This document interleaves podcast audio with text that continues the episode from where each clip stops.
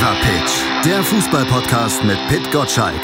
Im Doppelpass mit meinsportpodcast.de. Nach den Schützenfesten der Bundesligisten in der Champions League steht jetzt am Wochenende schon das nächste Fußball-Highlight auf dem Programm. Die beste Offensive der Liga trifft auf die beste Defensive. Der erste auf den zweiten Bayern auf Dortmund in Dortmund. Und hier im Fever Pitch Podcast trifft Malte Asmus auf Pit Gottschalk. Hallo Pit. Moin Malte. Ja, da erwischst du mich mit dem Spiel natürlich an einer empfindlichen Stelle. Wie gerne wäre ich jetzt im Signal Iduna Park im Westfalenstadion, um live dabei zu sein bei diesem Spitzenspiel. Denn diesmal geht es ja nicht um DFL Supercup oder so Kokolores, sondern tatsächlich um die, um die Bundesliga-Saison. Beide punktgleich an der Tabellenspitze.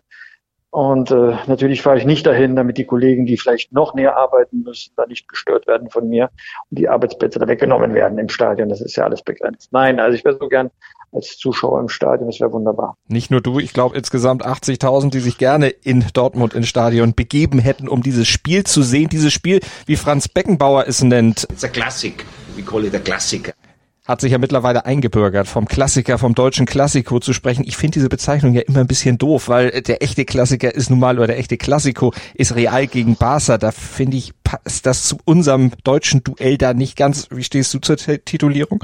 Ja, die Titulierung gefällt mir auch überhaupt nicht. Man muss ja die Sprache nicht vergewaltigen. Ne? Das ist ein Spitzenspiel und äh, da brennt auch die Hütte äh, im übertragenen Sinne. Das ist alles in Ordnung. Aber lassen wir doch den Klassiko da, wo er hingehört. Und wir haben doch unsere eigene, unsere eigenen Bezeichnungen dafür, dass es hoch hergehen wird. Ganz genau. Der Urklassiko deutlich älter, mehr Tradition, eine politische Komponente da drin. Das ist eine ganz andere Dimension nochmal. Wir nennen es einfach Topspiel. Und es ist ein richtiges Topspiel. Wir hatten die Tabellenposition schon angesprochen wir können auch sagen, nach der Champions League, nach den Eindrücken, da sind beide wirklich in Topform, obwohl es hier und da natürlich noch ein bisschen knirscht. Also es ist nicht die Überform, aber es ist schon eine sehr, sehr starke Form bei beiden. Beide Mannschaften haben ja zu Saisonbeginn Ermüdungserscheinungen gezeigt, die Dortmunder in Augsburg, die Bayern in, in Hoffenheim. Und jetzt haben sie sich bestens erholt. Es war ohnehin eine, eine fantastische Champions League Woche. Also die beiden äh, Sixpacks äh, von Bayern und äh, Gladbach dazu das 13 von Dortmund in Brügge und ähm, am Mittwochabend dann auch äh, RB Leipzig gegen PSG 2 zu 1, also äh, 17 Tore, wenn ich richtig gerechnet habe, habe ich in vier Spielen. Also die Bundesliga macht total Spaß. Ein Mitarbeiter meinte heute Morgen so sexy, weil die Bundesliga wahrscheinlich noch nie in der Champions League wie in dieser Phase. Heißt nur für uns dann in der Bundesliga, dass es ein echtes Topspiel ist. Ich habe ja nur noch äh, an einer Stelle Bedenken, aber die kennt man ja, glaube ich, schon, wenn man aufmerksamer Hörer dieses Podcasts ist. Sprechen wir natürlich auch gleich nochmal drüber. Obwohl können wir eigentlich auch jetzt machen. Mario Basler hat die Diskussion ja letztlich im Sport 1 Fan Talk gestern Abend auch schon eröffnet. Ja, ich glaube, dass äh, Bayern gewinnt. Das ist, die fahren mit einer Selbstverständlichkeit dahin und ich habe gestern zufälligerweise, wie mit, äh, ich äh, kenne ja viele, die auch Dortmund-Fan sind, und wir haben gestern so ein bisschen über das Spiel diskutiert. Ich habe dann äh, gesagt, es wird für Bayern sicherlich ein ganz schwieriges Spiel. Äh, dann sagt ein Dortmund-Fan, sagt, aber Favre wird es doch schon wieder schaffen, dass, Borussia, dass, dass Bayern München gewinnt. Also auch Dortmund-Fans sehen es wahrscheinlich ähnlich wie du. Das ist sicherlich repräsentativ durchaus zu sehen.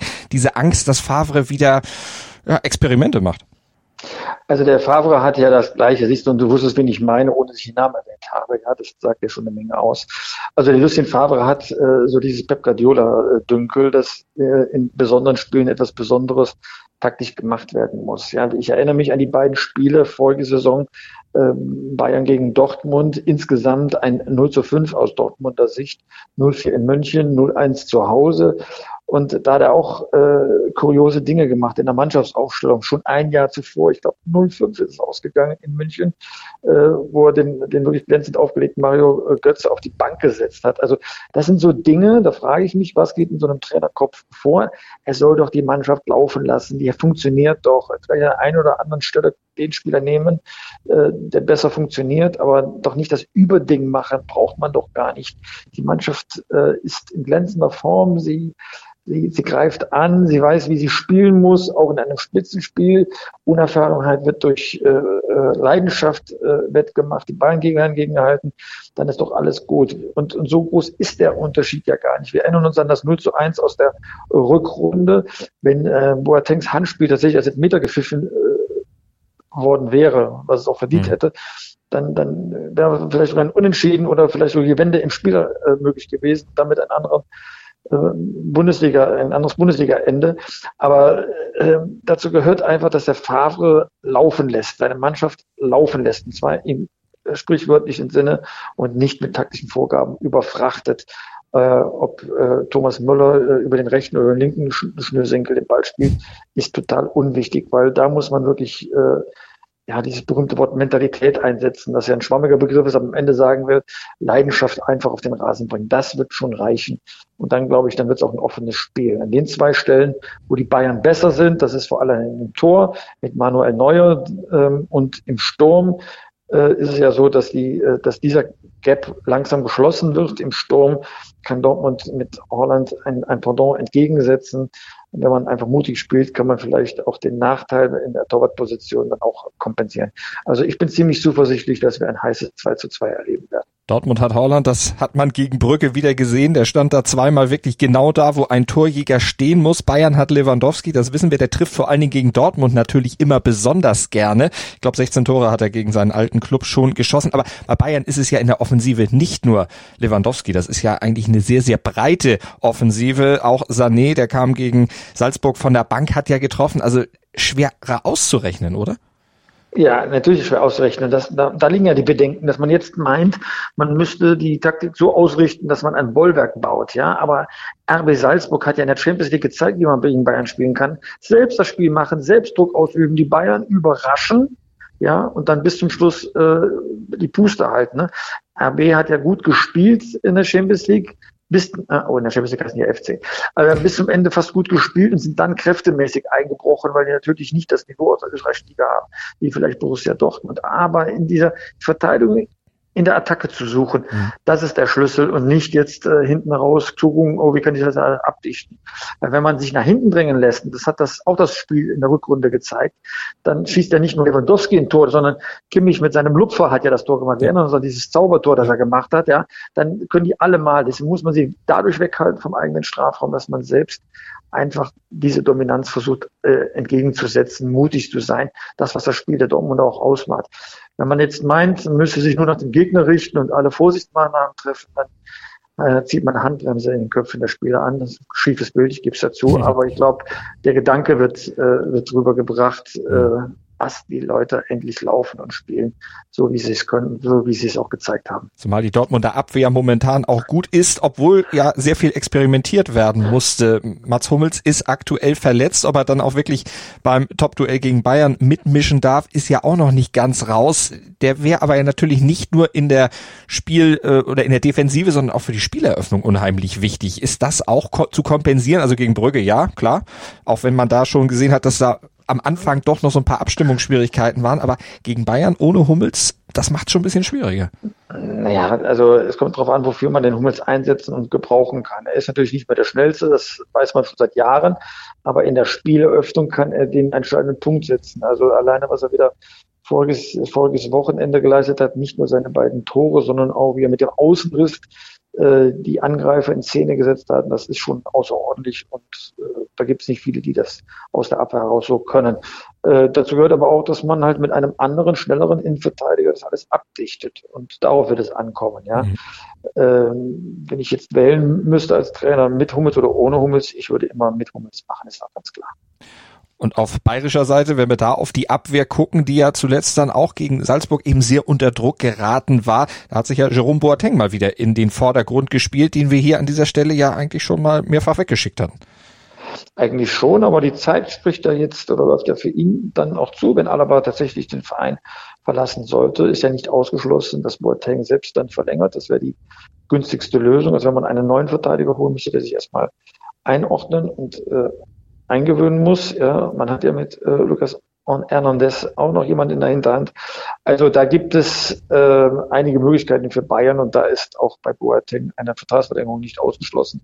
Er bringt ja noch äh, die entsprechende Leistung. Als Süle jetzt verletzt war, war er ja schon ein, ein Bollwerk dann zusammen mit äh, Alaba in der Innenverteidigung. Das hat schon gut funktioniert und hat, dann hat man Pavard auf der rechten Seite auch dort unersetzbar, damit Kimmich im defensiven Mittelfeld spielen kann. Mhm. Also man sieht, da baut sich schon eine, eine feste Achse ein, die auch eingespielt ist. Boateng altersbedingt natürlich auch mit Geschwindigkeitsdefiziten, aber natürlich mit dem Auge und der Erfahrung. Du hast Alaba eben angesprochen. was glaubst du denn, diese Personalie Alaba, wie sehr belastet die den Spieler jetzt auch in den nächsten Spielen gegen Salzburg? Es war ein okayer Auftritt, aber äh, wie siehst du es? Also, äh, also es würde mich jetzt sehr wundern, wenn so ein äh, Scharmützel David Alaba nicht beeinträchtigen würde. Der Junge ist in dem Verein aufgewachsen. Die Attacken, die da gerettet werden, klingen sehr, sehr persönlich, manchmal gerichtet an den Berater, nicht selten an den Vater, am Ende ihn auch selbst betreffend, weil die Fans ihm das jetzt krumm nehmen, dass er dort um zwei, drei Millionen äh, mehr feilscht äh, in einem Vertrag, der ja ohnehin schon sehr, sehr gut ausgestattet gewesen wäre. Also äh, das wird ihn schon beeinträchtigen. Man wird von den Fußballern immer dieselben Plattitüden hören, das muss man immer auf dem Platz einschalten, konzentriere mich noch auf dem Spiel. Nein, man geht schon äh, anders vorbereitet in das Spiel hinein. Der Kopf ist nicht frei und vielleicht denkt man an eine oder andere Szene dann, dann einfach zu viel. Ich will ihm da nichts unterstellen, mhm. aber man hat das schon in der Endphase auch der Champions League Saison äh, gemerkt, dass da ein paar äh, ein paar Fehlerchen eingebaut waren. Die haben jetzt nicht die größte Konsequenz äh, gehabt, äh, weil die Bayern einfach eine Tormaschine vorne angeworfen haben. Aber mit Eigentor und Stellungsfehler, da kam was zusammen. Ähm, ich wünsche ihm das jetzt nicht, äh, dass da Fehler jetzt resultieren wird. Das würde ich keinem Spieler wünschen, dass er Fehler macht. Aber es, äh, ich hätte größtes, also ich würde größtes Verständnis aufbringen, wenn er nicht unbelastet in das Spiel reingehen würde. Glaubst du denn, dass das ist da, der, ja. Außerdem ist das ja auch der Grund, wenn ich das noch hinzufügen Klar. darf, Hansi Flick, äh, dass ihm das überhaupt nicht gepasst hat, dass das diese Woche rauskam. Zum einen wegen des Champions League Spiels, ja, das haben sie jetzt gewonnen, aber natürlich auch wegen dieses Spitzenspiels in Dortmund. Äh, der, was er braucht, ist halt Ruhe in der Mannschaft und natürlich äh, ausgehend von, von David Alaba, den das belasten wird, wird auch den einen oder anderen Spieler aufgrund der Zahlen, die da im Umlauf sind, mhm. auch mal seine eigene Gehaltsrechnung nochmal etwas genauer angucken. Ja, Flick war ja in den Pressekonferenzen immer sehr aufgebracht, wenn dann die Frage doch nochmal wieder kam. Da wollte er jetzt dann auch endgültig nichts mehr zu sagen. Er hätte alles gesagt, hat er zum Beispiel nach dem Spiel in Salzburg dann auch nochmal gesagt. Glaubst du denn, da kommt noch eine Wende rein, dass es doch vielleicht noch ein Weitermachen zusammen gibt mit Alaba und den Bayern, dass man sich doch nochmal einigt, vielleicht dann ohne den Berater, dass man da vielleicht dann auch mit diesem Ultimatum und dieser im Moment nach außen gekehrten harten Kante vielleicht auch da irgendwie noch was äh, bewirken will bei Alaba, dass man sagt, komm, trenn dich von dem? Also die Strategie der Bayern ist ja offensichtlich. Sie strahlen aus, und zwar mit vollem Selbstbewusstsein, dass die Zukunft des FC Bayern nicht von der persönlichen Entscheidung von David Alaba abhängt. Da haben sie ein ganz klares Statement gesetzt und haben das nochmals dadurch betont, dass äh, Hasan Salihamidzic bei den Kollegen von Sky gesagt hat, er wüsste jetzt keinen Weg, wie man nochmal zueinander finden sollte. So, das steht jetzt erstmal. Äh, bedeutet im Umkehrschluss die Alaba-Seite, wie man immer so schön sagt, also David Alaba, sein Berater Sahabi und äh, sein Vater werden darüber nachdenken, wollen wir genauso konsequent sein und im Ausland einen adäquaten Club suchen, also mal so nebenbei erwähnt, Bayern München ist die Nummer eins in der Welt ja. und finanziell bestens ausgestattet. Die Wunschvereine äh, Real Madrid oder FC Barcelona haben zumindest aktuell im Moment nicht dieses Geld zur Verfügung, um ihn da zu befriedigen. Er müsste dann nach England gehen. Äh, da wartet man jetzt vielleicht nicht unbedingt auf ihn, äh, zumindest nicht in der Kategorie, äh, wie er gern bezahlt werden möchte. Also ähm, diese Erörterung der Lage äh, wird jetzt auf der Alaba-Seite vorgenommen. Und dann wird auch die Frage im Raum stehen, hat man sich womöglich verpokert äh, bei den Forderungen an den FC Bayern und wird dann auch erörtern, wie könnte es einen Weg zurückgehen. Der Weg zurück kann nur auf der persönlichen Schiene laufen. Die Bayern haben ja nie einen Zweifel daran gelassen, dass sie äh, David Alaba toll finden, auch als Integrationsfigur ähm, äh, mit, dem, mit dem Anhang. Und ähm, dass äh, ohne dessen Berater sagen die Gespräche auch fortgesetzt werden können. Am, äh, in früheren Tagen hat man das ziemlich einfach gelöst. Äh, der Spieler fuhr an den Tegernsee und traf Uli Hoeneß und irgendwie bei Oberstar und Weißbier hat man schon die Lösung aller Lösungen gefunden. Ähm, so ähnlich wird das jetzt äh, auch laufen, ob über Uli Hoeneß oder vielleicht Herbert Heiner, ähm, sei mal dahingestellt. Jedenfalls ähm, äh, wird es immer eine, eine Option sein, dass er doch beim FC Bayern bleibt. Ähm, Frage wäre noch, ob die Bayern dann sagen, so, wir haben dir schon ein super Angebot gemacht, das besteht nicht mehr. Das neue Angebot, das du brauchst, weil dir offenbar ja die Alternativen fehlen, wird niedriger sein. Da darf man die Bayern nicht unterschätzen. Die sind beim Verhandeln schon, schon meisterlich unterwegs, schon seit Jahrzehnten. Sie haben sich auch erlaubt, einen fertigen Vertrag mit BMW äh, einfach zu canceln ähm, äh, wenn ihnen da in ihrer eigenen Sicht etwas nicht, nicht gefällt. Also das, da reden wir von einem millionenschweren Vertrag. Ja, da sind die Bayern schon konsequent. Da kann man Alaba oder BMW heißen. Da wird kein großer Unterschied gemacht. Also da wird sich dann vielleicht noch irgendwas tun, wird sich auf jeden Fall sicherlich noch etwas ziehen. Ja, Barca hattest du vorhin angesprochen, denen droht ja sogar der Gang äh, zum Insolvenz, äh, vor die Insolvenz oder in die Insolvenz. Ja, das kann sein. Also kann ich jetzt ehrlich gesagt nicht zu sagen, weil ich habe jetzt nicht in die Bücher von Barcelona reingeguckt. So in der Branche bekannt ja. ist, dass die sich übernommen haben. Sie haben ja Großspieler eingekauft. Ich erinnere nur an Dembele und, und Griezmann, äh, zahlen dem Sportkameraden Messi ein Gehalt, wie das im internationalen Fußball vermutlich noch nie gegeben hat. Äh, ne? Man redet ja immer von 50 Millionen netto ja. im Jahr. Äh, das wäre also im deutschen Steuersystem mal eben an die 100 Millionen im Jahr. Das ist ja der Wahnsinn. Äh, also äh, wer solche Gehälter zahlt, muss sich nicht wundern, dass bei ausbleibendem Erfolg dann auch mal äh, ein Buchhalter das genauer in die Bücher gucken möchte und fragen muss, ob das alles noch so mit Verstand geregelt gewesen ist. Das kennt man eigentlich von den beiden spanischen Vereinen, also von den beiden großen. Sie haben dann immer noch äh, Vermögen im Hintergrund. Äh, wie weit das jetzt da noch vorhanden ist, mhm kann ich jetzt aber nicht beurteilen. Ja, dass die einiges falsch gemacht haben, das ist ja offensichtlich. Gesünder sind da natürlich die deutschen Vereine aufgestellt, Dortmund und Bayern, obwohl auch Aki Watzke gesagt hat, naja, also unter den aktuellen Bedingungen, so ganz ewig kann das auch nicht so weitergehen, wissen wir alle, hoffen wir natürlich auch alle, dass es da Besserung dann irgendwann geben kann, dass dieses Virus in den Griff zu bekommen ist und diese Gefahr dann minimiert oder zumindest vernünftig eingedampft werden kann. Angsthasenfußball darf es nicht geben gegen die Bayern. Was glaubst du denn, wie wird's denn am Ende ja, ausgehen. Wer wird's denn, wird's denn machen? Habe ich doch eben schon gehört. Hast du mir wieder nicht zugehört? Doch, ich ja, möchte es aber noch mal hören. Ich möchte einfach noch mal hören und dich möglicherweise noch ein bisschen kitzeln. Ich glaube einen 2 zu 2.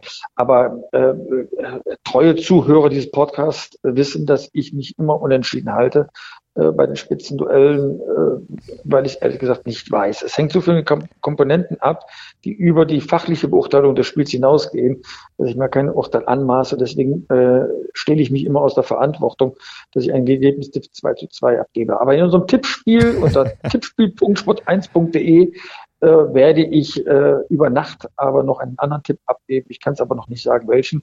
Für dich sage ich einfach mal 2 zu 2, damit du Ruhe gibst. Ja, das ist gut. Den anderen arbeitest du natürlich noch aus. Da wirst du natürlich noch Statistiken wälzen, dich vielleicht auch noch. In der Tat werde ich das tun. Ich werde mir Statistiken angucken, habe dann mehr Informationen, mit welcher Aufstellung man da reingeht, werde mir angucken, wie äh, Mats Hummels entweder integriert oder ersetzt wird. Das sind so alles Komponenten, die beim Tippspiel bei mir eine Rolle spielen, ja. Ähm, Trainingseindrücke habe ich leider nicht, aber ich gehe einfach mit dem mit, mit der Stimme der Vernunft an. Du hast deine Leute vor Ort, die kannst du doch anzapfen, die kannst du doch fragen, wie die Eindrücke sind. Ehrlich gesagt tue ich ja jeden Tag in den Konferenzen. Da kriege ich ja auch nochmal Input und die geben mir schon einen ganz guten Eindruck. Aber es ist doch ein Unterschied, ob ich den armen Patrick Berger dann vor Ort hinschicke und er muss mir zähneknirschend reportieren, ja, oder ob ich mir das dann selbst dann angucke, das Training und sehe, wie die, wie die Jungs drauf sind, ja. Das sieht man schon an der Körpersprache, das sieht man dran, wie die gucken, sind sie nervös, sind sie angespannt, sind sie freudig, ja.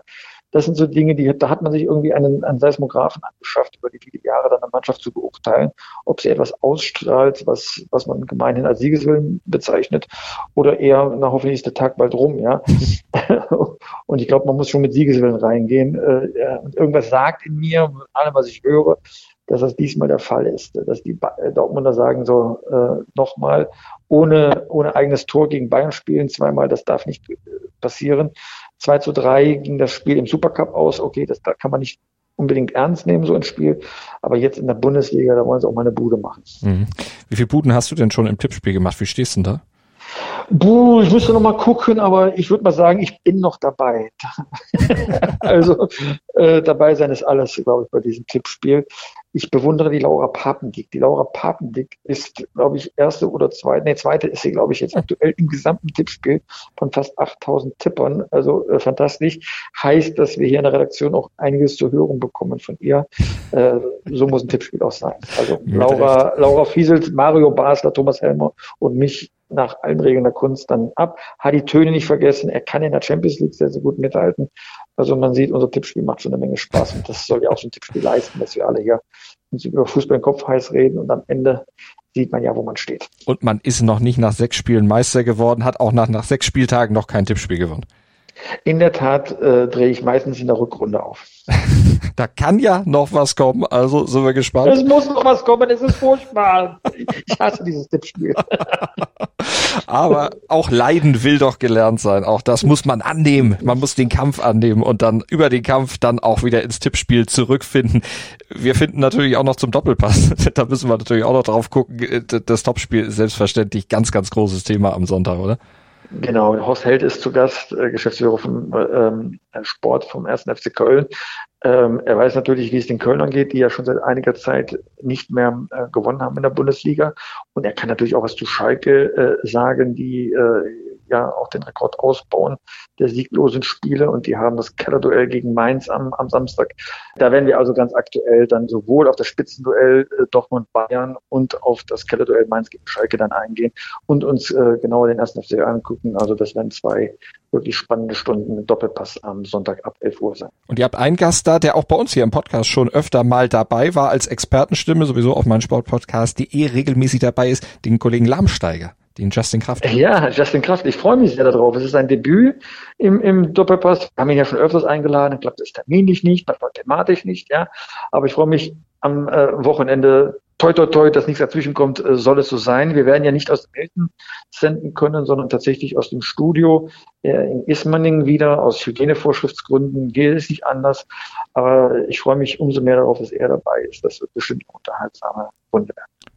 Also am Sonntag um 11 den Doppelpass einschalten, am Montag 6.10 Uhr wieder den Newsletter von Pit Gottschalk, den Fever Pitch Newsletter empfangen und natürlich durcharbeiten, damit ihr gleich bestens informiert in die neue Woche startet und in jeden Werktag, wenn ihr ihn abonniert unter newsletter.pitgottschalk.de und nächsten Donnerstag, da könnt ihr uns wieder hören hier beim Fever Pitch Podcast auf meinsportpodcast.de und überall, wo es Podcasts gibt. Pitt, schönes Fußballwochenende und bis nächste Woche. Tschüss Malte, wir sprechen uns. Wie baut man eine harmonische Beziehung zu seinem Hund auf? Puh, gar nicht so leicht. Und deshalb frage ich nach, wie es anderen Hundeeltern gelingt, beziehungsweise wie die daran arbeiten. Bei Iswas Dog reden wir dann drüber. Alle 14 Tage neu mit mir, Malte Asmus und unserer Expertin für eine harmonische Mensch-Hund-Beziehung, Melanie Lippisch. Iswas Dog? Mit Malte Asmus. Überall, wo es Podcasts gibt.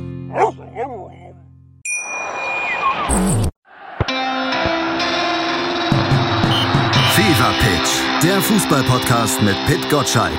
Im Doppelpass mit meinsportpodcast.de.